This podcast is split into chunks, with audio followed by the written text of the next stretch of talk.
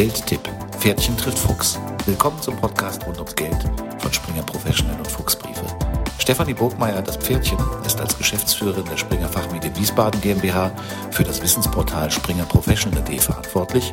Zuvor hat sie mehr als 20 Jahre als Finanzjournalistin gearbeitet, unter anderem für die Wirtschaftswoche, die Financial Times Deutschland und das Anlegermagazin Börse Online. Ihr Anlagemotto, in der Ruhe liegt die Kraft. Ralf Vielhaber, der Fuchs, ist Herausgeber der Fuchsbriefe und mehrfacher Buchautor zu Geldanlagen. Er beschäftigt sich seit über 30 Jahren mit Anlagethemen. Sein Motto bei der Anlage, sei mutig. Herzlich willkommen zum 29. Geldtipp-Podcast, sagen Stefanie das Pferdchen und Ralf der Fuchs. Passend zur Urlaubssaison wollen wir uns heute mit Währungen beschäftigen. Wer in den vergangenen Wochen außerhalb der EU in Urlaub war, der hat festgestellt, dass er da nicht mit Euro zahlen kann, sondern dass er eine andere Währung einsetzen muss. Zum Beispiel Dänen oder Schwedenkronen, zum Beispiel türkische Lira oder US-Dollar. Manchmal ist der Umtausch Freude, manchmal ist der Umtausch Leid. Doch wie geht eigentlich Geldanlage in einer fremden Währung? Damit wollen wir uns heute beschäftigen. Ralf, warum sollte ich überhaupt in Währungen investieren?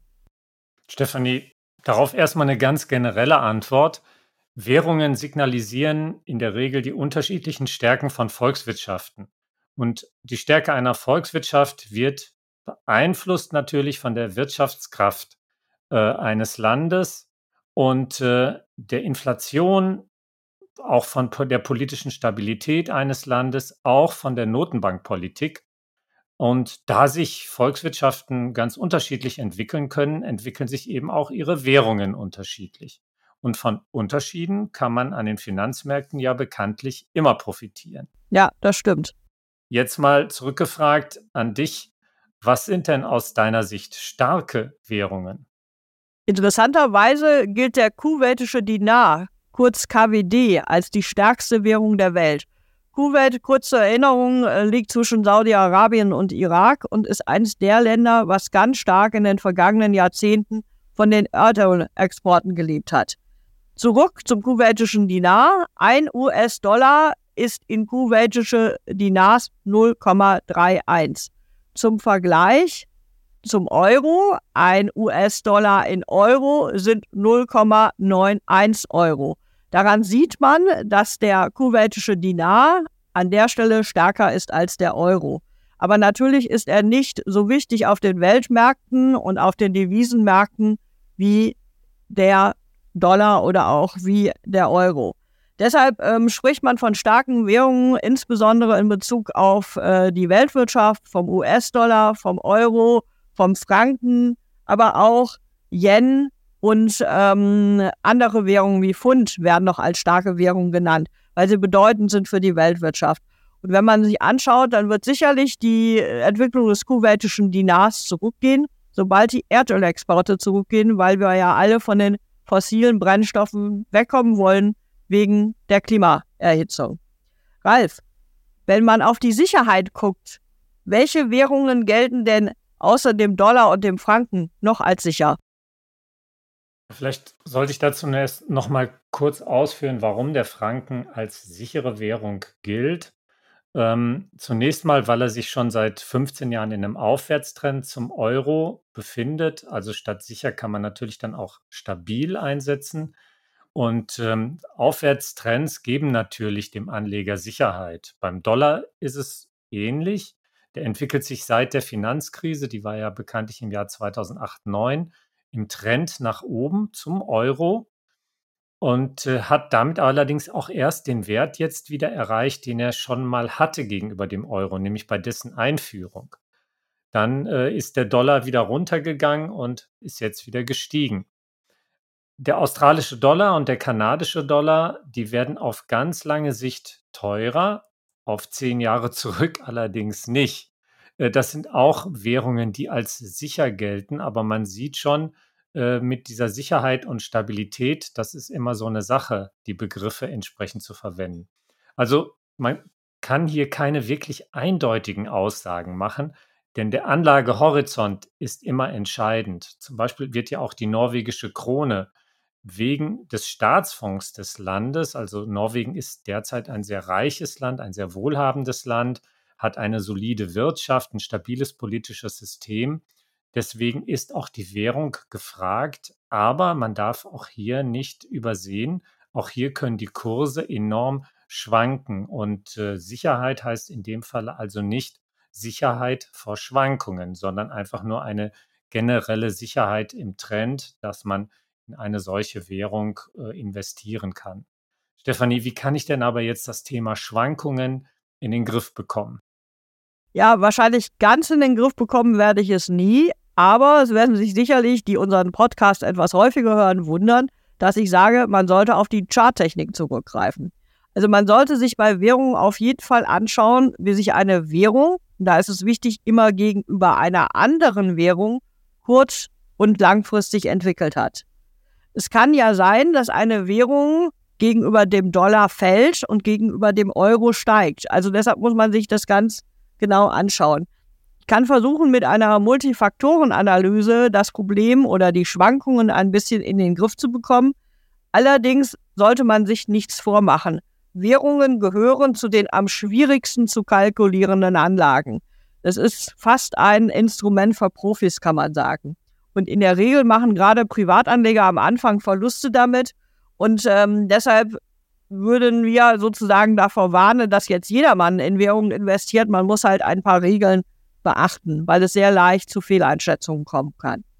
Ralf, wenn ich mich das alles als Privatanleger, Privatanlegerin nicht abschreckt, was kann ich denn tun? Wie kann ich genau in Währungen investieren?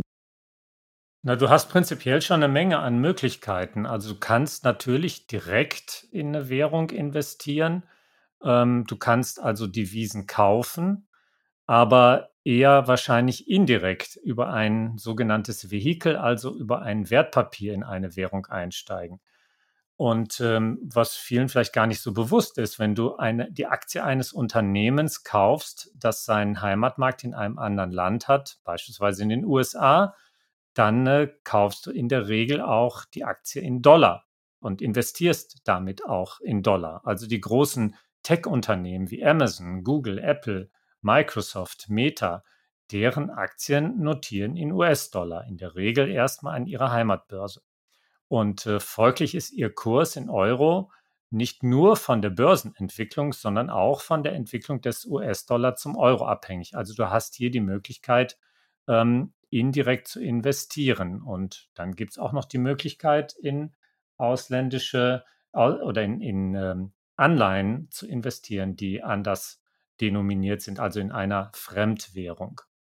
Aber zunächst nochmal zur Aktie, Stefanie. Wie verändert sich denn das Risiko, wenn ich in die Aktie einer ausländischen Währung investiere?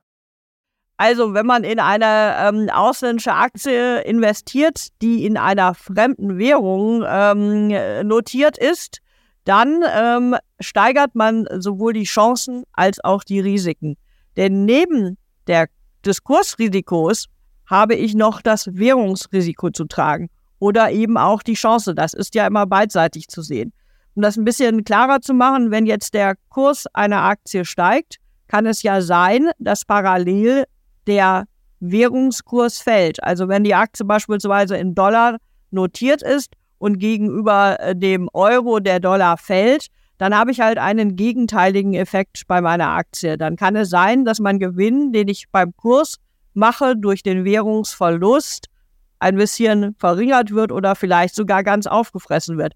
Am besten ist natürlich, wenn beides in die gleiche Richtung geht. Das zeigt aber schon sehr deutlich, dass es halt sehr komplex ist, wenn man in fremde Währungen investiert. Ganz deutlich wird sozusagen dieser Effekt äh, beim Gold, weil Gold wird in US-Dollar notiert und da habe ich immer auch das Währungsrisiko. Also ich habe nicht nur die Entwicklung des Goldpreises, sondern ich habe immer auch, wie entwickelt sich der US-Dollar gegenüber dem Euro. Das muss man immer im Kopf haben, wenn man solche Investments trifft. Ralf, was kann ich denn tun, um da die Risiken möglichst zu reduzieren, um da nicht in ein offenes Messer zu laufen? Ja, du musst dich da schon bisschen besser auskennen. Also du kannst Währungen absichern. Das äh, geht über sogenannte Swaps, also ein Währungsswap. Da tauschen zwei Parteien Währungen und vereinbaren zu bestimmten Zeitpunkten zu einem festgelegten Wechselkurs die Währungen wieder zurückzutauschen. Also du bekommst quasi, du, du, du vereinbarst im Vorhinein schon ähm, den Rücktauschkurs. Aber das ist wie eine Versicherung und Versicherungen kosten eben auch Geld. Ja, du musst also ähm, dann verringerst du damit auch deine Chancen. Und äh, das Ganze ist eben abhängig von Markterwartungen. Für Privatanleger werden Investments in einer ausländischen Währung daher oft währungsgehatcht. Oh je, oh je, das ist äh, herrliches Denglisch. Schwieriger Begriff, ja, ja. Genau, also abgesichert. Ähm, wie funktioniert das denn, Stefanie, mit den direkten Investments? Ja, da gibt es verschiedene Möglichkeiten. Äh, das einfachste ist, man kann ein Bündel Schweizer Franken, ein Bündel US-Dollar sich in die Schublade legen und darauf hoffen, dass der Kurs äh, gegenüber dem Euro ähm, äh, fällt, also dass der Euro mehr wert wird. Allerdings muss man im Kopf behalten, dass dann natürlich keinerlei Verzinsung anfällt und natürlich auch eine gewisse Gefahr äh, besteht, wenn man da Geld in der Schublade liegen hat. Deshalb wäre ein Fremdwährungskonto für mich die bessere Alternative. Dazu eröffnet man ein ganz normales Tagesgeldkonto, in einer anderen Währung bei einer deutschen oder bei einer ausländischen Bank. Das lohnt sich, ähm, weil es gibt eben Zinsunterschiede zwischen den einzelnen Ländern.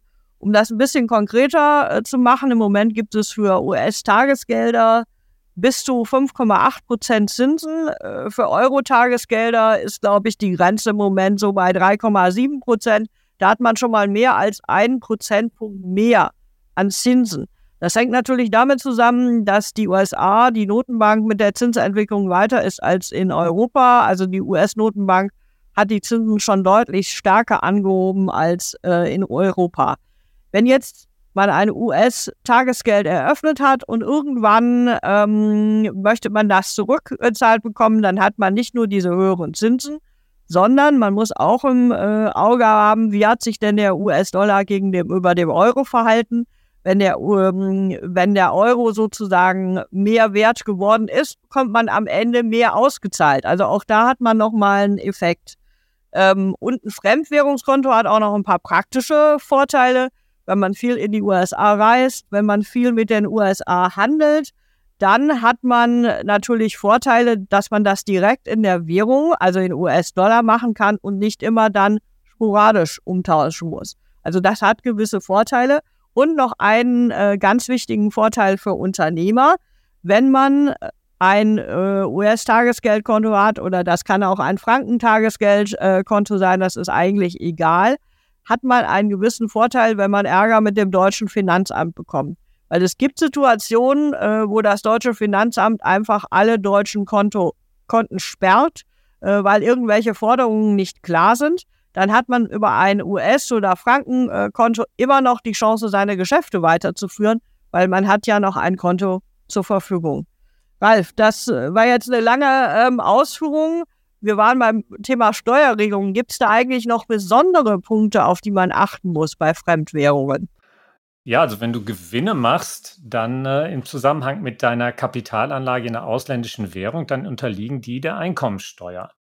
Und ähm, das ist auch jetzt nicht ganz ohne. Das gilt nämlich selbst dann, wenn du keinen Umtausch des in ausländischer Währung erzielten Veräußerungspreises in Euro vornimmst, also wenn du gar nicht zurücktauscht.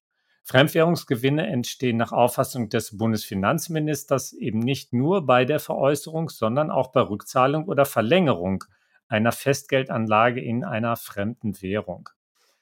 Ja, also nochmal zusammen, du musst Fremdwährungsgewinne stets versteuern. Und ähm, die Banken behalten hier auch anders als bei anderen Anlagen keine Abgeltungssteuer ein. Also du musst da in der Steuerbescheinigung drauf achten und musst das entsprechend berücksichtigen. Stefanie, gibt es noch weitere direkte Währungsinvestments, bei denen ich in eine oder in die Steuerfalle laufen kann oder eventuell was übersehen kann schnell? Ja, es gibt ja noch die Möglichkeit, dass ich direkt in ein Währungspaar investiere, also zum Beispiel Euro-Dollar. Das kann ich über verschiedene Internetplattformen äh, tun, äh, sogenannte Forex-Broker oder aber ich kaufe CFDs. Äh, CFDs, äh, Contracts for Difference, sind eigentlich wie Optionsscheine, ähm, sie sind eher in meinen Augen indirekte Investments. Ähm, auch wenn da Gewinne anfallen, dann muss ich halt die Besonderheit äh, der Fremdwährungsgewinnversteuerung äh, beachten. Darüber hinaus äh, haben wir ja schon festgestellt, dass äh, Währungen sehr stark schwanken.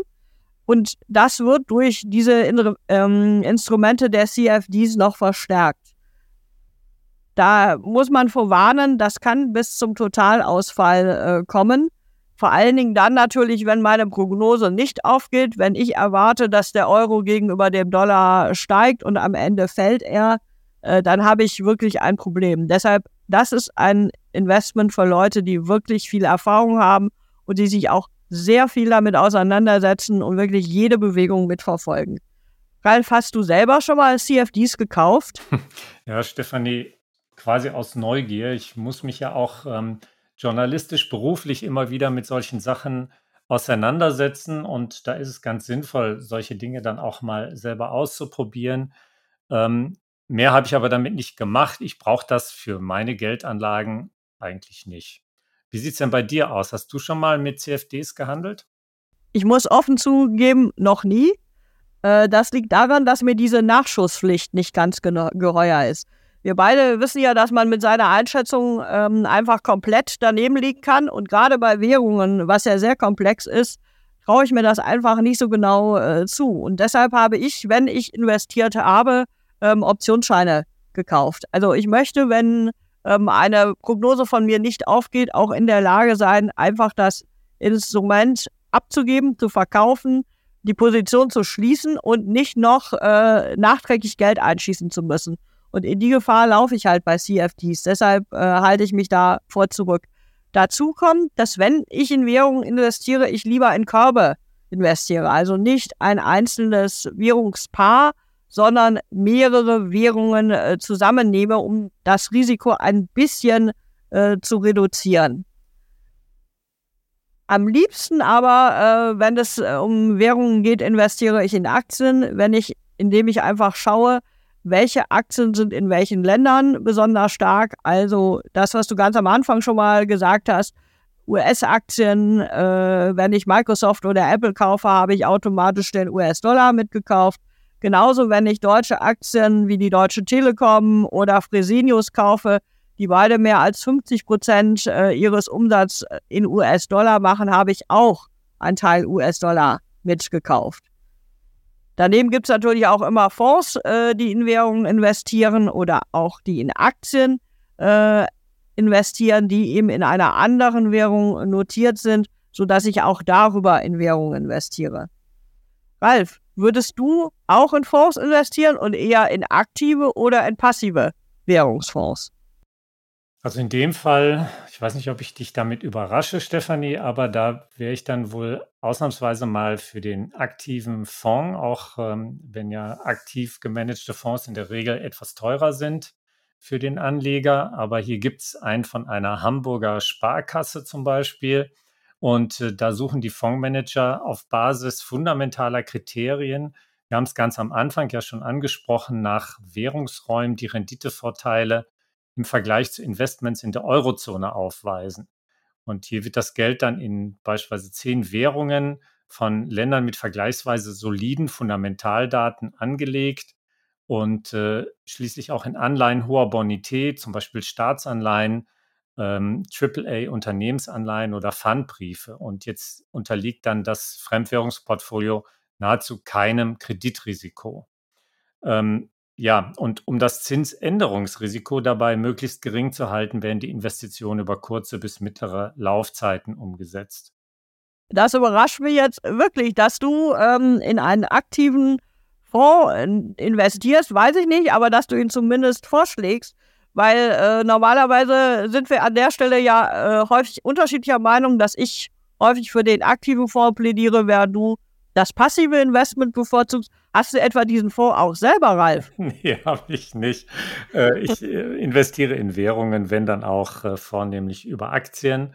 Ähm, und obwohl ich mich regelmäßig ja professionell mit Devisen beschäftige, wir produzieren ja in unserem Verlag einen eigenen Devisenbrief, Fuchs Devisen, kaufe ich eben die Währungen, wenn ich in fremde Währungen einsteige, gewöhnlich indirekt über Aktien oder über andere in ausländischen Währungen notierte Investments. Ich äh, verzichte aber möglichst auf eine Absicherung, denn die kostet Geld und wenn, dann äh, nehme ich das Risiko auch in Erwartung entsprechender ähm, Kursveränderungen, hoffentlich positiv jetzt für mein Investment.